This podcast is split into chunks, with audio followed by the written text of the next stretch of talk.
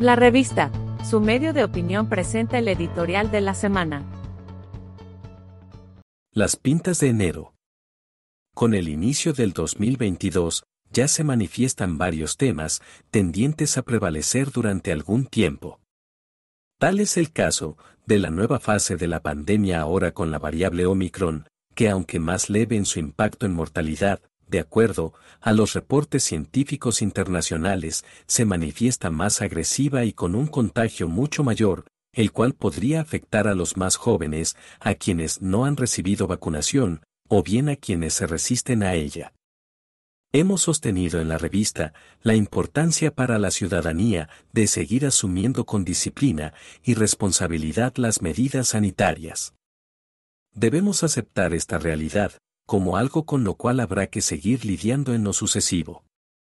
Por otra parte, el inicio del periodo lectivo de forma presencial seguirá siendo un tema de constante polémica. La idea es recuperar tiempo y aprendizaje, perdido en el 2021 por razones de sobra conocidas, e iniciar el correspondiente al del año en curso. No obstante, el reto en realidad es revitalizar el sistema educativo, al tiempo que el Ministerio de Educación Pública evidencia graves falencias, que son de vieja data. El caos se acentuó, con la huelga de los educadores primero y posteriormente con la pandemia, situaciones que dejaron el curso lectivo en un limbo desde algún momento del 2019. La capacidad real, para poder encarrilar de nuevo la educación costarricense, está en entredicho y su atención representa un esfuerzo descomunal. Este es un tema que sin duda seguirá ahora de la mano con las implicaciones a corto y mediano plazo de la pandemia. Las disposiciones del Ministerio de Salud marcarán la pauta en este tema. En lo que respecta a las elecciones nacionales, la campaña no ha provocado mayor mella en la conciencia de la mayoría de los costarricenses que lucen indiferentes ante los intentos de los candidatos de los diversos partidos por llamar su atención. Más de una veintena de opciones es una locura. No parece que haya nada en el horizonte de enero, capaz de entusiasmar a los votantes, muchos de quienes encaminan su reflexión a no cometer un nuevo error a la hora de elegir y procurar en el caleidoscopio de colores, ponderar qué es lo que menos daño le puede causar a la sociedad a partir de mayo del 2022. Que habrá segunda ronda es algo inevitable y pinta que la elección de abril estará muy polarizada. Esto parece inevitable.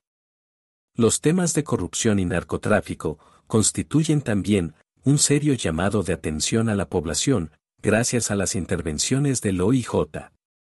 Está claro que las serias amenazas a la democracia no provienen solo de la disfuncionalidad institucional y del desencanto político, sino también de los avances del crimen organizado y la actividad del narcotráfico, aspectos que se han venido posesionando gradualmente y en contubernio con políticos y funcionarios públicos. La agenda económica del país y la necesidad del ajuste que demanda la regla fiscal, parece igualmente ser temas de mayores debates en el Congreso y los diversos sectores.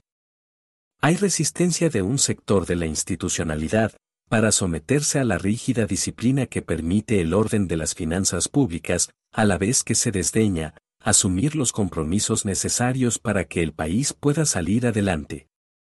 Así pintan las cosas en el arranque de enero del 2022.